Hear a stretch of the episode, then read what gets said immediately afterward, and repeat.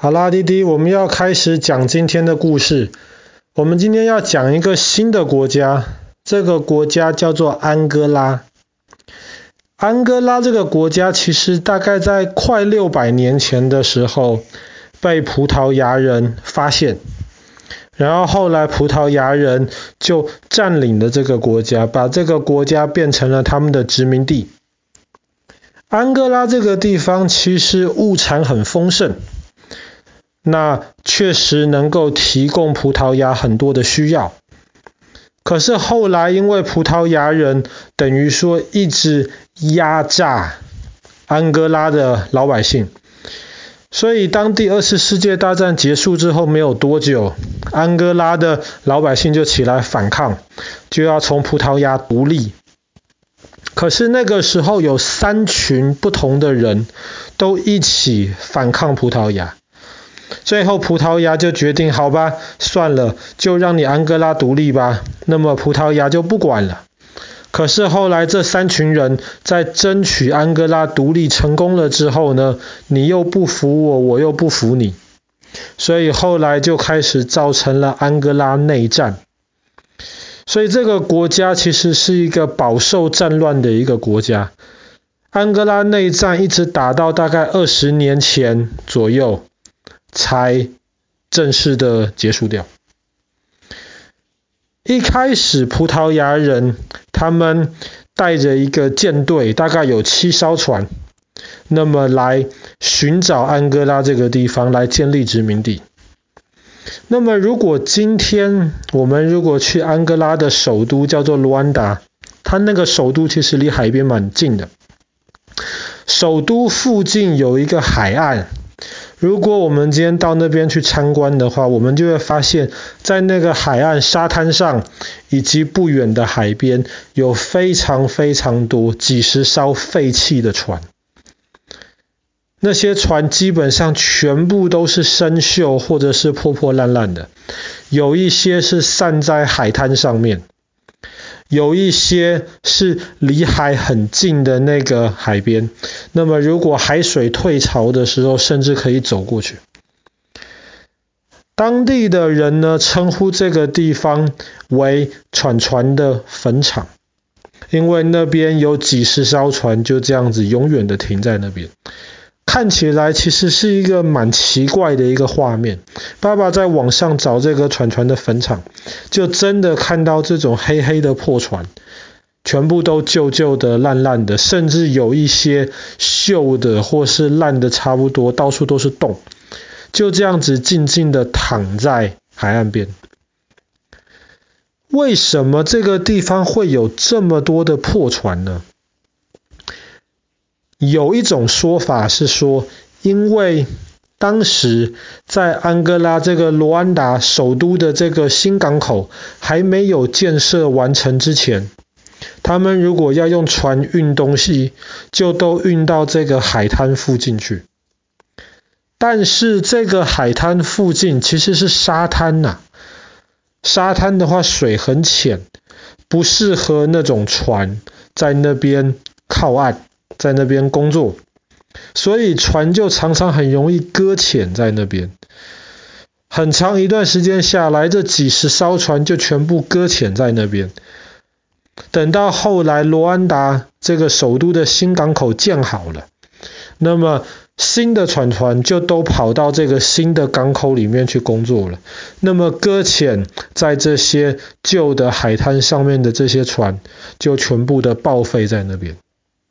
这个是一种说法，那有另一种说法呢，是说这个海边原本就是规划来停这些废弃的船的，所以当这些船可能太旧了，没有办法开了，不值得修了，他们就会开到这个地方去，然后就把它放在这边，让它报废在这边，就没有人管它了。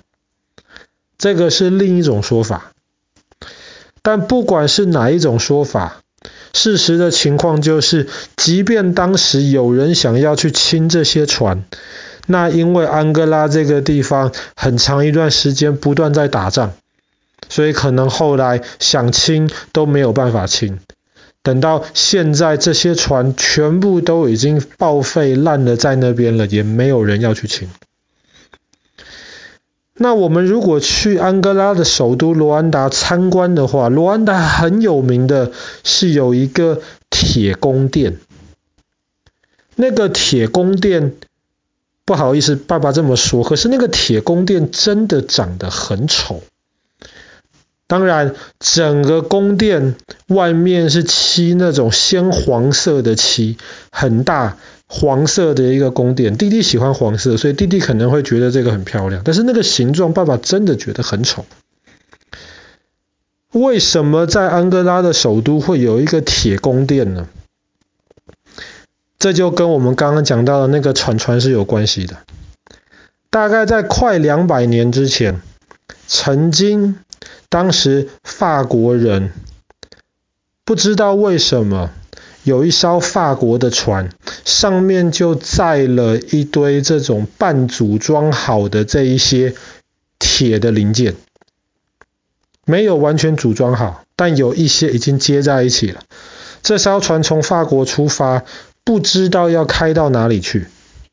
可是到了安哥拉附近的时候呢，忽然碰到了很大很大的风暴，这艘船迷失了方向。后来呢，就搁浅了在安哥拉的海滩。搁浅啦，船没有办法开了。后来当时的葡萄牙人呢，就把这个船上面的这些货物，就是这些半组装好的这些铁的这些零件，全部都搬下来。然后把这些东西搬到了卢安达，组装起来，就变成了这个铁皮的房子。我、不能说铁皮的房子，因为这个房子基本上全部都是用铁造的。当然，为什么会设计这样子的房子，不知道。原来是要运到哪里去，也不知道。但是有一件事情是很多人觉得他们知道的，就是传说建造这个、设计这个铁皮零件的这个人，跟设计埃菲尔铁塔的是同一个人，就是埃菲尔。那爸爸是不太相信这个传说，因为埃菲尔铁塔很漂亮，这个铁皮屋真的很丑。可是因为它整个建筑物都是用铁。卢安达这个地方又是在海边，海风里面其实有盐巴，会让铁很容易生锈。再加上这个地方又打内战打很久，所以其实几十年前的时候，整个铁皮屋已经锈得不像话了。后来呢，当地的一间公司看到了，实在是不行。他后来才捐了一些钱，把这个铁房子给铁皇宫了，而不应该叫铁皮屋，当地人叫铁皇宫，把这个铁皇宫修复起来，然后外面全部涂上弟弟喜欢的黄色的油漆。但是修复好了之后呢，今天大家还是不知道这个铁皇宫留在那边该做什么，但是就摆在那边了。那观光客如果要去了的话，可以去看一下传说中。埃菲尔设计出来的这个铁房子，爸爸是不信这个传说的。好啦，好啦，弟弟打哈欠了，今晚不要踢贝贝啊。我们今天的故事就讲到这边啦。